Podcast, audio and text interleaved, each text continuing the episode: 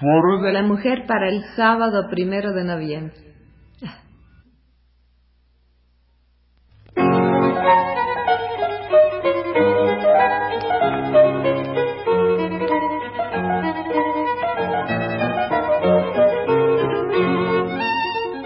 Foro de la Mujer.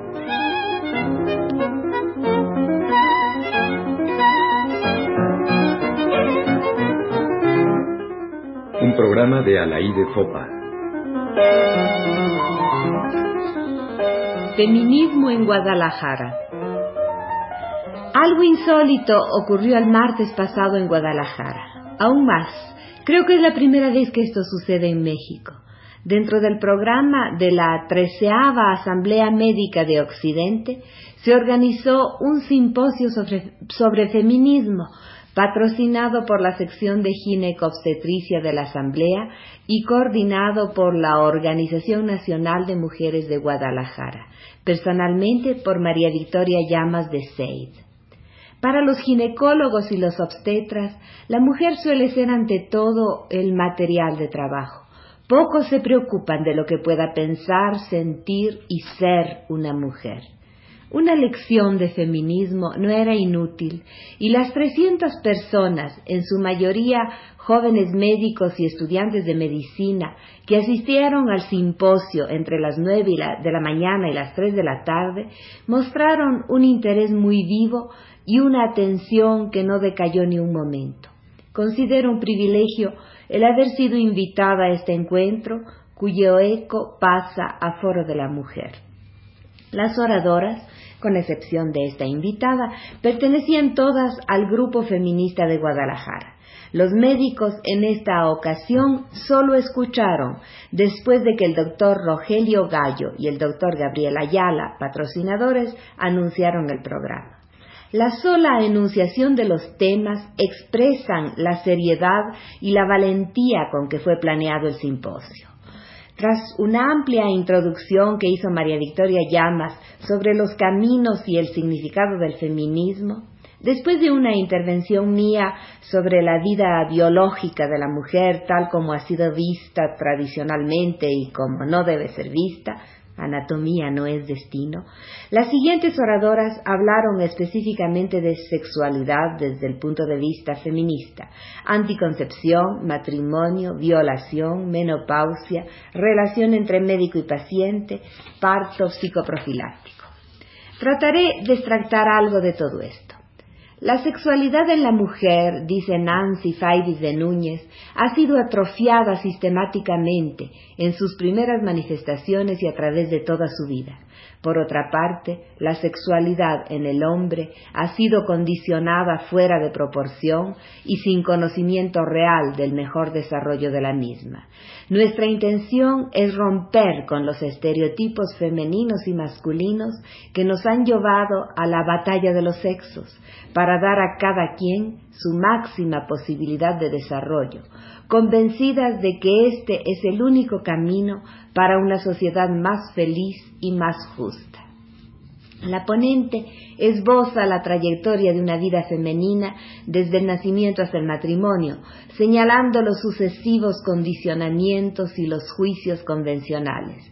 Y agrega datos muy interesantes. En México dice, es común que los hombres se refieran a la virginidad como a una moneda de cinco centavos, Perder la virginidad es perder el quinto y no importa qué tan valiosa sea la mujer, siendo virgen no hay quinto malo.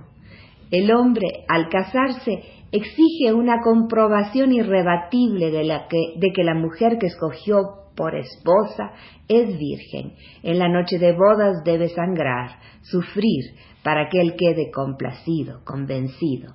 Y sigue. Esta prueba no siempre resulta, pues según un estudio hecho en 1968 por el doctor Rogelio Gallo y su grupo, de 20 a 25% de las mujeres nacen sin imen y el 20% no sangran. El imen es un mito, en el mismo estudio se reveló que entre los hombres solo un 2% son vírgenes al casarse. Los otros habían tenido relaciones sexuales antes de los 17 años, un 60% con prostitutas. El trabajo en su conjunto pide que se le dé a la mujer una mayor conciencia de su sexualidad, un conocimiento adecuado de la función sexual, de los métodos anticonceptivos y de la función reproductiva, y en general, que se use para el hombre y para la mujer la misma medida en cuanto a virginidad, fidelidad e infidelidad se refiera. De sexualidad habló también Magda Espejo de Elizarrar. Para la mujer en nuestro, en nuestro medio, dijo, el patrón establecido es el de la represión de la sexualidad y la necesidad de hacer uso de esa sexualidad como una fuente de energía es la que impulsa al cambio de lo establecido. Y más adelante, si consideramos que es natural y saludable que un joven tenga relaciones sexuales antes del matrimonio, ¿por qué no es igualmente natural y saludable para la joven? Si opinamos que la virginidad debe conservarse hasta la noche de bodas, entonces deberíamos ejercer juicios iguales para jóvenes de uno y otro sexo. Lo importante en ambos casos es no condicionar, sino ofrecer más alternativas. Lo importante es educar a los jóvenes para que la función sexual deje de ser un tabú y se convierta en una parte más de la personalidad.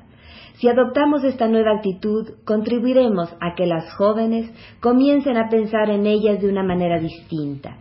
Se verán a sí mismas como personas completas y dinámicas y llegarán a ser más libres para lograr casarse por amor, si ese es el camino que eligen. Y si deciden no contraer matrimonio, seguramente no se sentirán quemadas y frustradas, sino satisfechas de que, para ellas, la soltería es la mejor alternativa. Magda Espejo se refirió también a la frigidez, que según se dijo afecta en Jalisco al 80% de las mujeres. El alto índice de frigidez en las mujeres de nuestro medio, dijo, nos obliga a pensar que muchas de ellas fingen satisfacción en sus relaciones sexuales porque, además de carecer de la debida información sobre el funcionamiento de su sexualidad, piensan que su compañero no se siente responsable de compartir el problema y ayudarla a solucionarlo. En términos generales, el hombre impotente recibe mucha más ayuda que la mujer frígida. Y más adelante, los informes 15 revelan una sorprendente conexión entre la sexualidad femenina y el desarrollo intelectual y creativo. La mujer feminista quiere ser feliz y libre, quiere ejercitar su mente y su cuerpo con alegría. Nosotras creemos en el sexo como una profunda expresión de la relación de una persona con ella misma y con las demás. Y finalmente, se dice que las mujeres feministas no hablan de amor y se les acusa con desprecio de tener una vida personal llena de frustraciones.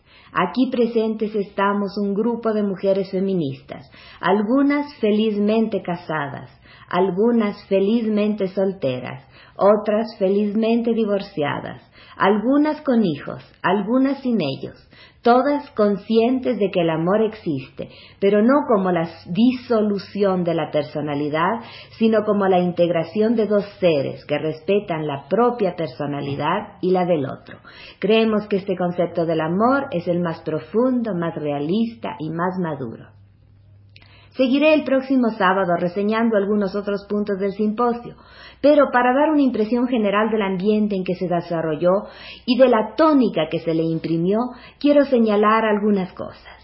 Hubo una feliz participación de un guitarrista y cantante que ilustraba con canciones que todos conocemos, pero que en ese contexto revelaban su carácter eminentemente machista, lo que las oradoras iban razonando muy racionalmente la mujer idealizada y la mujer vituperada, la buena y la mala, la madrecita abnegada y la malvada infiel, asomaron al son de ritmos populares con una evidencia más convincente que los razonamientos.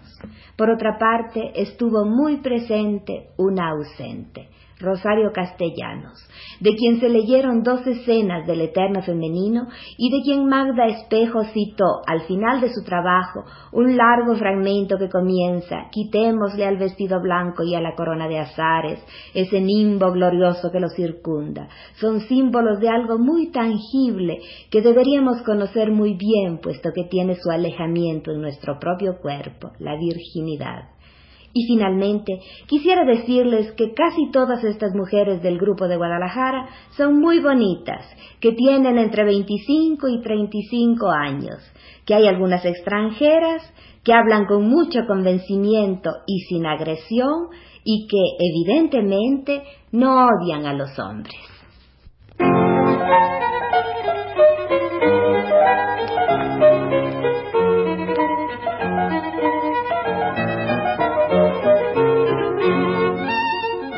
Foro de la Mujer.